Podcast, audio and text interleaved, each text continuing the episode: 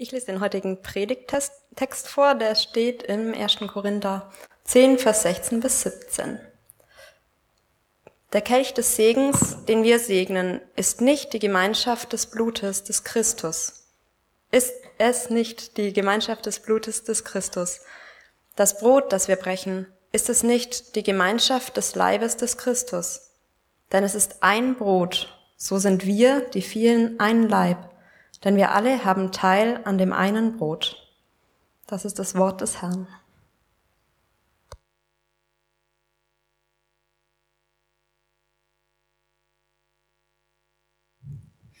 Ja, danke Miri für die lange Schriftlesung. Nein. Ähm, ja, schön, dass ihr da seid. Schönen guten Abend an euch, an diese kleine Mittwochsrunde heute. Ähm, wir sind gerade in einer Serie am Mittwochabend über Gemeinschaft. Ähm, eine thematische Serie, etwas untypisch für uns in der Kell, vielleicht auch am Mittwoch, weil wir sonst durch biblische Bücher Vers für Vers durchpredigen. Und wir hatten in der ersten Predigt ging es um die Grundlage der Gemeinschaft, 1. Johannes 1. Dann ging es um das Kennzeichen von Gemeinschaft, äh, die Liebe, an der wir erkannt werden können und wie die praktisch aussieht. Und letzten Mittwoch hatte Alex Röhm über Einheit gepredigt, dass Einheit ähm, ja das ist, wofür Jesus gebetet hat für seine Jünger in Johannes 17. Und heute sehen wir uns Gemeinschaft im Abendmahl an, was das mit Gemeinschaft mit den Geschwistern zu tun hat und Gemeinschaft mit Gott. Und nächsten Mittwoch werden wir dann ja Tischgemeinschaft haben und gemeinsam ähm, einfach den den äh, ja in die Sommerpause starten vom vom Mittwoch. Ich habe meine kurzen Predigten ähm, immer mit einem Zitat von Bonhoeffer begonnen und das will ich auch heute machen. Äh, Dietrich Bonhoeffer schreibt, der Tag des Abendmahls ist für die christliche Gemeinschaft ein Freudentag. Im Herzen versöhnt mit Gott und den Brüdern empfängt die Gemeinde die Gabe des Leibes des Blutes Jesu Christi und in ihr Vergebung, neues Leben und Seligkeit. Neue Gemeinschaft mit Gott und Menschen ist ihr geschenkt. Die Gemeinschaft des heiligen Abendmahls ist die Erfüllung der christlichen Gemeinschaft überhaupt. So wie die Glieder der Gemeinde vereinigt sind in Leib und Blut am Tisch des Herrn, so werden sie in Ewigkeit beieinander sein. Hier ist die Gemeinschaft am Ziel. Hier ist die Freude an Christus und seiner Gemeinde vollkommen. Ich finde, es sind sehr starke, und tiefe Worte von Bonhoeffer, sowieso sein ganzes Buch über das gemeinsame Leben, sein meistgelesenes Werk, ähm, kann ich echt nur euch nochmal ans Herzen legen, dieses Buch mal zu lesen, wenn ihr es noch nicht gelesen habt. Und ich finde diese Worte hier von Bonhoeffer, die drücken einfach sehr gut aus, dass das Abendmahl nicht nur mit Versöhnung zwischen mir und Gott zu tun hat, sondern dass es ebenso mit Versöhnung zwischen mir und meinem Bruder oder meiner Schwester zu tun hat. Es hat eine horizontale und eine vertikale Ebene. Und ich finde, diese Worte drücken auch sehr gut aus, dass das Abendmahl letztlich, wie er sagt, ja auch auf die Ewigkeit hindeutet, in der wir mit Jesus Gemeinschaft haben werden, um mit allen anderen Heiligen aus allen Zeiten gemeinsam an einem sehr langen Tisch, vielleicht ist er auch rund, ich weiß nicht, aber, oder an vielen Tischen sitzen werden und ja, mit Freude Gottes Gnade ähm, und Gottes Liebe feiern werden. Und dann sagt er hier auch, das Abendmahl ist schlussendlich die Erfüllung der christlichen Gemeinschaft überhaupt. Also letztlich ähm, werden wir zusammengebracht durch das, was Jesus, Jesus für jeden Einzelnen getan hat. Deswegen ist das Abendmahl die Erfüllung der christlichen Gemeinschaft überhaupt. Und deswegen ist mein erster Punkt für heute Abend, natürlich auch aus, dem, aus den Versen, die wir gerade aus 1. Korinther gelesen haben, vor allen Dingen Vers 17, dass das Abendmahl eine gemeinschaftliche Sache ist. Das Abendmahl ist eine gemeinschaftliche Sache. Das Abendmahl, das Jesus genauso wie die Taufe eingesetzt hat, steht nicht nur für Vergebung und das verbundene Opfer von Jesus, dass er seinen Körper hingegeben hat und dass er sein Blut hat fließen lassen, sondern steht ebenso ganz stark auch für die Gemeinschaft die Jesus zusammengeführt hat, nämlich seinen Leib, die christliche Gemeinschaft.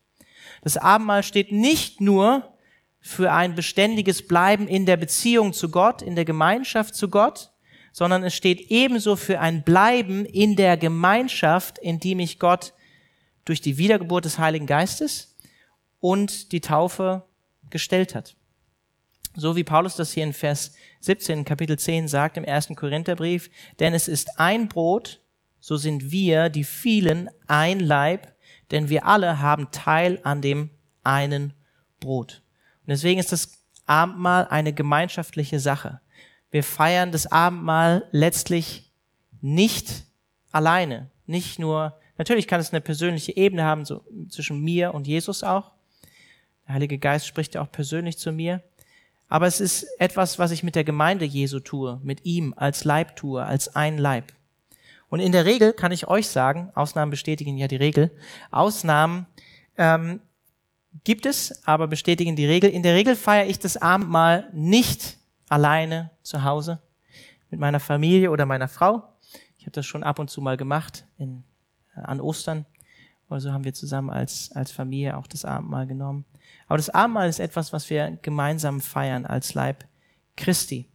Und es mag vielleicht überraschen, aber eines der Hauptprobleme der Christen in Korinth war, dass sie das Abendmahl falsch gefeiert haben.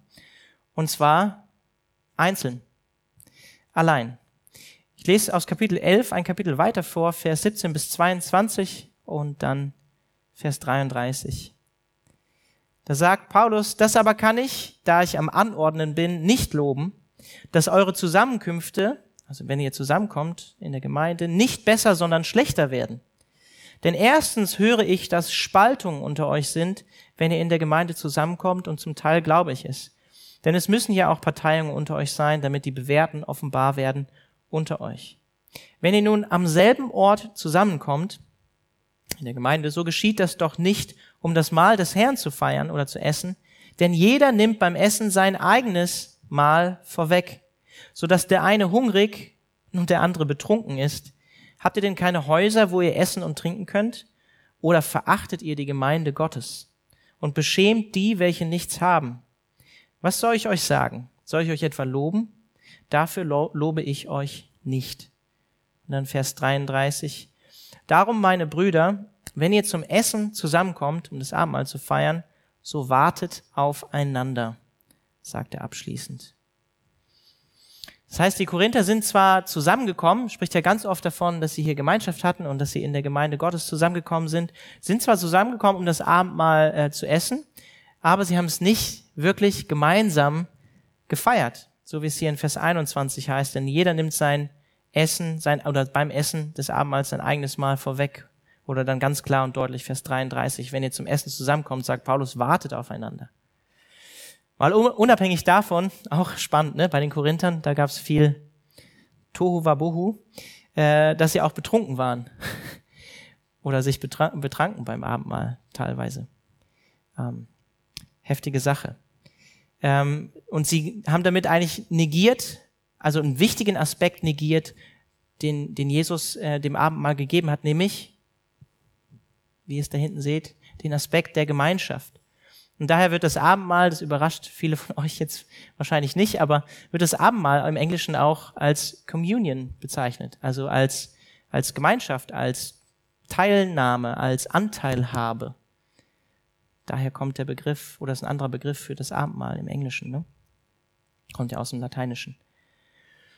Zusätzlich dazu haben die Korinther versäumt, miteinander zu teilen, sagt Paulus sagt ihr in Vers 21, ich lese nochmal vor, 21b, also sie kommen zum Essen zusammen und nehmen ihr eigenes Essen, so dass der eine hungrig und der andere betrunken ist. Also manche hatten nichts dabei.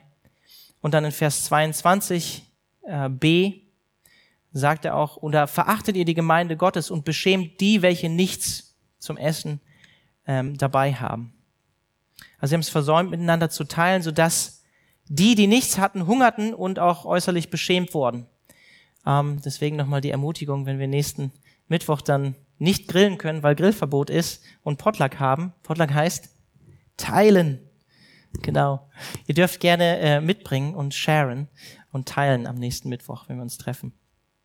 Teilen ist ja ebenso ein gemeinschaftlicher Aspekt und genau das symbolisiert ja der Brotleib, den wir nachher auch brechen.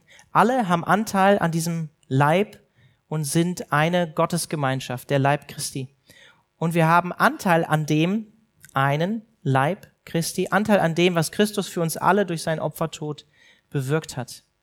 Ähm, deswegen spricht die Bibel oder Jesus beim Abendmahl auch davon, ähm, dass sie nicht nur von dem einen Brot geteilt haben, sondern auch Kelchgemeinschaft eigentlich hatten, so wie wir das vor Coronas Zeiten eigentlich auch oder viele Kirchen gefeiert haben. Wer weiß, wann wir das wieder mal machen. Aber ähm, deswegen spricht Jesus auch von Kelchgemeinschaft. Er hat diesen einen Kelch genommen und alle haben aus diesem einen Kelch getrunken. Nicht auszudenken in unseren Zeiten. Was da übertragen werden könnte. Christus begegnet uns in der Abendmahlsgemeinschaft seiner Gemeinde und deshalb kann das Abendmahl auch nur eine gemeinschaftliche Sache sein. Ein Zeichen unserer Einheit in Christus. Wie es in Vers 17 heißt, denn es ist ein Brot, so sind wir die vielen ein Leib, denn wir alle haben Teil an dem einen Brot.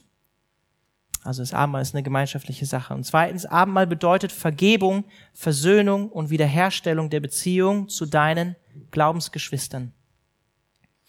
Das Abendmahl zeigt uns immer wieder, dass unser Leben in der Gnade und der Vergebung von Gott verankert ist.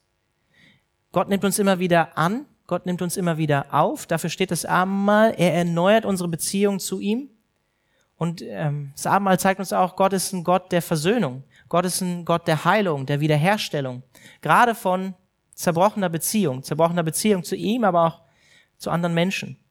Und das finde ich so, so schön, ähm, am Abendmahl. Das Abendmahl bricht eigentlich so diese zwischenmenschlichen Mauern, die es in, in unserer Kultur, in unserer Gesellschaft, in den sozialen Schichten ähm, gibt, bricht das Abendmahl nieder. Es wird niedergerissen. Wir sind alle gleich vor Gott im Abendmahl. Ob wir gebildet sind oder ungebildet sind, ob wir viel Geld verdienen oder wenig, ob wir ein hohes Ansehen in der Gesellschaft haben oder nicht. Wir sind alle gleich vor Gott, vor ihm. Wir sind alle Sünder vor ihm. Wir sind alle bedürftig, kommen mit leeren Händen, brauchen die Vergebung von Gott. Und wir finden Frieden darin miteinander, in der gemeinsamen Versöhnung vor Gott durch denjenigen, der unser Bruder geworden ist, nämlich Jesus Christus. Und dann gibt's ja diese Verse in 1. Korinther 11, wo es, wo es heißt, dass wir vorsichtig sein sollen, dass wir das Abendmahl nicht auf eine unwürdige Weise essen.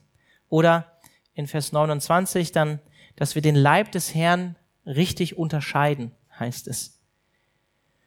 Vielleicht habt ihr euch schon öfter gefragt, was das heißt das eigentlich? Was bedeutet es, das Abendmahl auf unwürdige Weise zu essen oder eben nicht zu essen oder den Leib des Herrn zu unterscheiden? Und ich will dir einfach mal ganz klar sagen, sicherlich bedeutet es nicht sündlos zu sein, auch wenn wir uns, also damit wir das Abendmahl nehmen können, auch wenn wir uns natürlich prüfen sollen vor Gott, wenn wir das Abendmahl nehmen und wenn der Heilige Geist uns konkrete Sünden in unserem Leben zeigt, dass wir die auch vor ihm bekennen und vor ihn bringen. Aber ein Hauptproblem in Paulus Kritik an der Abendmahlspraktik Praktik von den Korinthern war, dass sie als Gemeinde, und das haben wir auch eben gerade schon teilweise gelesen, dass sie in Spaltung gelebt haben, dass Streit in der Gemeinde da war, dass eben Uneinheit in der Gemeinde vorgeherrscht hat und dass diese Uneinheit auch in der Art und Weise sichtbar geworden ist, wie sie das Abendmahl gefeiert haben. Ähm, er sagt hier in Vers 18, ich lese nochmal vor in Kapitel 11, denn erstens höre ich, dass Spaltungen unter euch sind, wenn ihr in der Gemeinde zusammenkommt und zum Teil glaube ich es. Der Korintherbrief beginnt äh, in Kapitel 1 damit, dass Paulus sagt in Vers 10 und 11, ich ermahne euch aber, ihr Brüder, Kraft des Namens unseres Herrn Jesus Christus, dass ihr alle einmütig seid in eurem Reden und keine Spaltung unter euch zulasst, sondern vollkommen zusammengefügt seid in derselben Gesinnung und in derselben Überzeugung. Mir ist nämlich, meine Brüder, durch die Leute der Chloe bekannt geworden, dass Streitigkeiten unter euch sind. Das war so ein Haupttopic äh, für die korinthische Gemeinde. Und wir sehen das dann auch weiter in Kapitel 12, wenn Paulus von den Geistesgaben spricht, wo er dieses Bild vom Leib Christi auch nochmal weiter ausrollt und spricht, dass jeder seine eigene Aufgabe und Funktion hat und dass wir doch ein Leib sind. Das heißt, die Korinther haben die Vergebung von Gott im Abendmahl gefeiert, parallel dazu aber in Streit und Unversöhntheit, äh, Zwietracht mit Glaubensgeschwistern gelebt. Und Paulus sagt ja, das passt nicht zusammen. Und deswegen richtet Gott euch auch, sagt er dann äh, in Kapitel 11 ab Vers 27, spricht er davon. Zwei Theologen ähm, sagen äh, zu diesem Textabschnitt, eine Fehlinterpretation in, Interpretation des Textes ist, dass Gläubige frei von der Gegenwart der Sünde sein müssen, um würdig am Tisch des Herrn zu essen und trinken zu können. Paulus hat jedoch einen ganz bestimmten Missbrauch im Sinn, nämlich den der Uneinigkeit unter Christen. Er ist gegen die Spaltung unter Christen. Die richtige Reaktion darauf besteht nicht darin, auf das Abendmahl zu verzichten oder es nur in seltenen Fällen zu feiern. Die richtige Reaktion besteht darin, unser Versäumnis zu bereuen, andere Christen so zu lieben, wie wir es sollten. Finde ich einen starken letzten Satz. Die richtige Reaktion besteht darin, unser Versäumnis zu bereuen, andere Christen so zu lieben, wie wir es sollten. Das heißt, wenn es darum geht, im Kontext vom Korintherbrief uns zu prüfen in Bezug auf das Abendmahl, dann sollten wir uns fragen in allererster Linie, wie steht es um meine Beziehung in der Gemeinde, in die Gott mich gestellt hat? natürlich können wir das auch runterbrechen, auch wenn ich verheiratet bin in Bezug auf meine Ehefrau oder meine Kinder oder Freunde, Verwandte. Spiegelt mein Verhalten in der Gemeinde ähm, die von Jesus und seinem Geist gestiftete Einheit wider? Wie rede ich über Glaubensgeschwister mit anderen Glaubensgeschwistern, wenn Glaubensgeschwister XY nicht dabei ist? Schaue ich mehr in der Gemeinde auf mich selbst als auf das Wohl der anderen? Spiegelt mein Leben in der Gemeinde den Charakter von Jesus wider? Also einen vergebenen Charakter? Bin ich bereit dazu, anderen zu vergeben, so wie Christus mir vergeben hat? Ähm, Jesus selbst sagt herausfordernde Worte, wie ich äh, finde, oder die uns oft auch mal herausfordern können, wenn wir in Streit sind. Oft passiert sowas bei uns, zumindest auch mal vor dem Gottesdienst, wenn wir in Stress sind mit den Kindern. Jesus sagt uns selbst in Matthäus 5, Vers 23 bis 24, also er sagt es zu den damaligen Juden dann, wenn du also deine Gabe zum Altar bringst und dir dort einfällt, dass dein Bruder etwas gegen dich hat, dann lass deine Gabe dort vor dem Altar, geh und versöhne dich zuerst mit deinem Bruder. Danach komm und bring Gott deine Gabe dar. Das gilt natürlich für den, das gilt für den Gottesdienst. Es gilt vielleicht sogar runtergebrochen auch für mein persönliches Gebetsleben, wenn ich, wenn ich in Streit und Unversöhntheit mit Geschwistern lebe, das eigentlich erst zu klären und dann vor Gott zu kommen. Aber das gilt gerade auch für die gemeinsame Feier des Abendmahls. Dietrich Bonhoeffer sagt, keiner kann recht bereitet zum Tisch des Herrn gehen, der diesen Gang zum Bruder scheut, von dem Jesus hier spricht in Vers 24. Aller Zorn, Streit, Neid, böses Geschwätz und unbrüderliches Handeln muss abgetan sein, wenn die Brüder oder Geschwister miteinander die Gnade Gottes im Sakrament empfangen wollen. Das heißt, wenn der Heilige Geist dir heute Abend vielleicht konkret an diesem Punkt ähm, etwas gezeigt hat, dann nutzt die Zeit vor dem Abendmahl doch, um dich zu versöhnen, falls jemand hier ist, mit dem du dich versöhnen musst. Und wenn dir jemand in den Kopf kommt, mit dem du dich versöhnen solltest, der aber nicht hier ist vielleicht, dann notier dir das, merk dir das und geh die Schritte, die Jesus ähm, gesagt hat und geh auf die Person zu, versöhn dich mit dieser Person. Und tu Buße und, und kehr um von Verhaltensweisen, die in der Gemeinde eher zu Spaltung und Zwietracht führen, anstatt die Einheit, die Jesus durch seinen Geist geschaffen hat und die wir auch im Abendmahl feiern, ähm, zu zerstören. Und drittens, als letztes, ganz kurz, einfach so als Übergang zum Abendmahl. Im Abendmahl haben wir und bleiben wir in der Gemeinschaft natürlich auch mit Gott. Heißt hier in Vers 16 in, in Kapitel 10 vom ersten Korintherbrief, der Kelch des Segens, den wir segnen, ist ja nicht die Gemeinschaft des Blutes des Christus. Das Brot, das wir brechen, ist es nicht die Gemeinschaft des Leibes des Christus. Und das Wort, was Paulus hier im Griechischen benutzt, ist genau dieses Wort, was wir für Gemeinschaft im, im Neuen Testament immer wieder benutzen, das Wort Koinonia, also diese, diese Teilhabe, diese Gemeinschaft, die wir auch als Gemeinde miteinander haben. Und davon spricht Paulus hier in Bezug auf das Blut und den Leib von Jesus. Und ist interessant, der Kelch des Segens beim Passamal, als die Juden damals das Passamal gefeiert, gefeiert haben. Jesus hat ja das Passamal mit seinen Jüngern gefeiert. Jesus ist ja die Erfüllung, er ist ja das Passalam.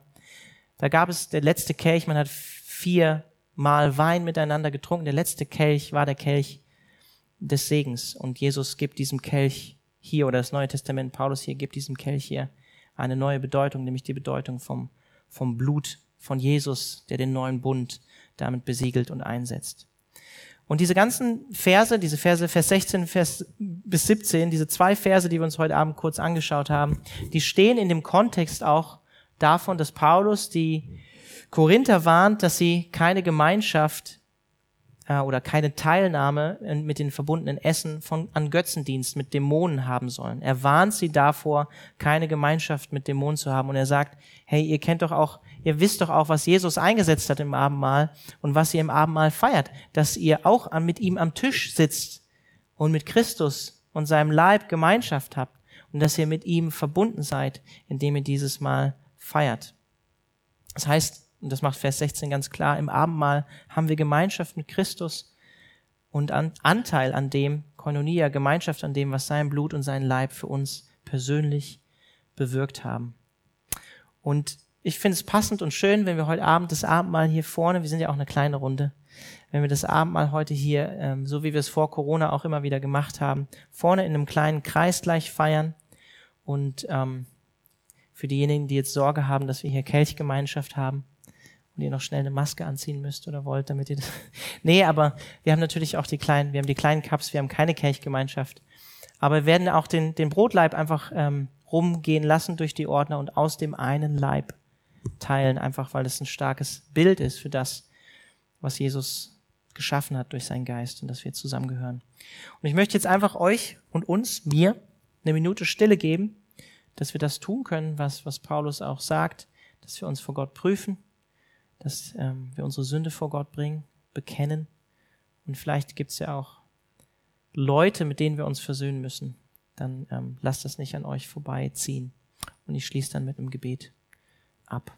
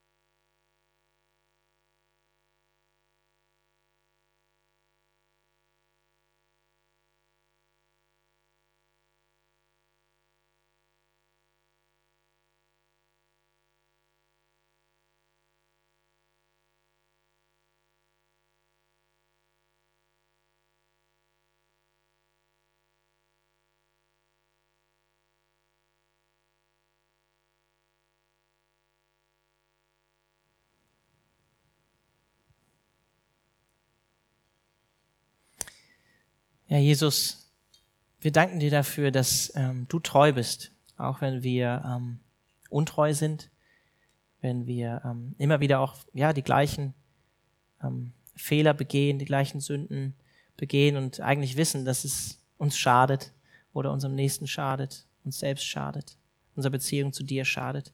Danken dir für deine Treue, Jesus, die wir im Abendmahl feiern dürfen, dass du ja uns unsere Sünden vergibst, wenn wir unsere Sünden bei dir abgeben und sie bekennen, vor dich bringen.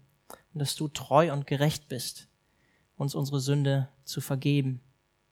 Danken dir dafür, Jesus, dass wir ja einfach nur unsere Sünde bei dir abladen müssen, abgeben dürfen und dass du sie nimmst und dass du uns neu machst und dass du uns reinigst und reinwäscht. Ich danke dir dafür, dass das für jeden Einzelnen gilt, der seine Schuld jetzt vor dich gebracht hat und dass wir diese Vergebung jetzt auch gleich nochmal im Abendmahl feiern dürfen. Amen.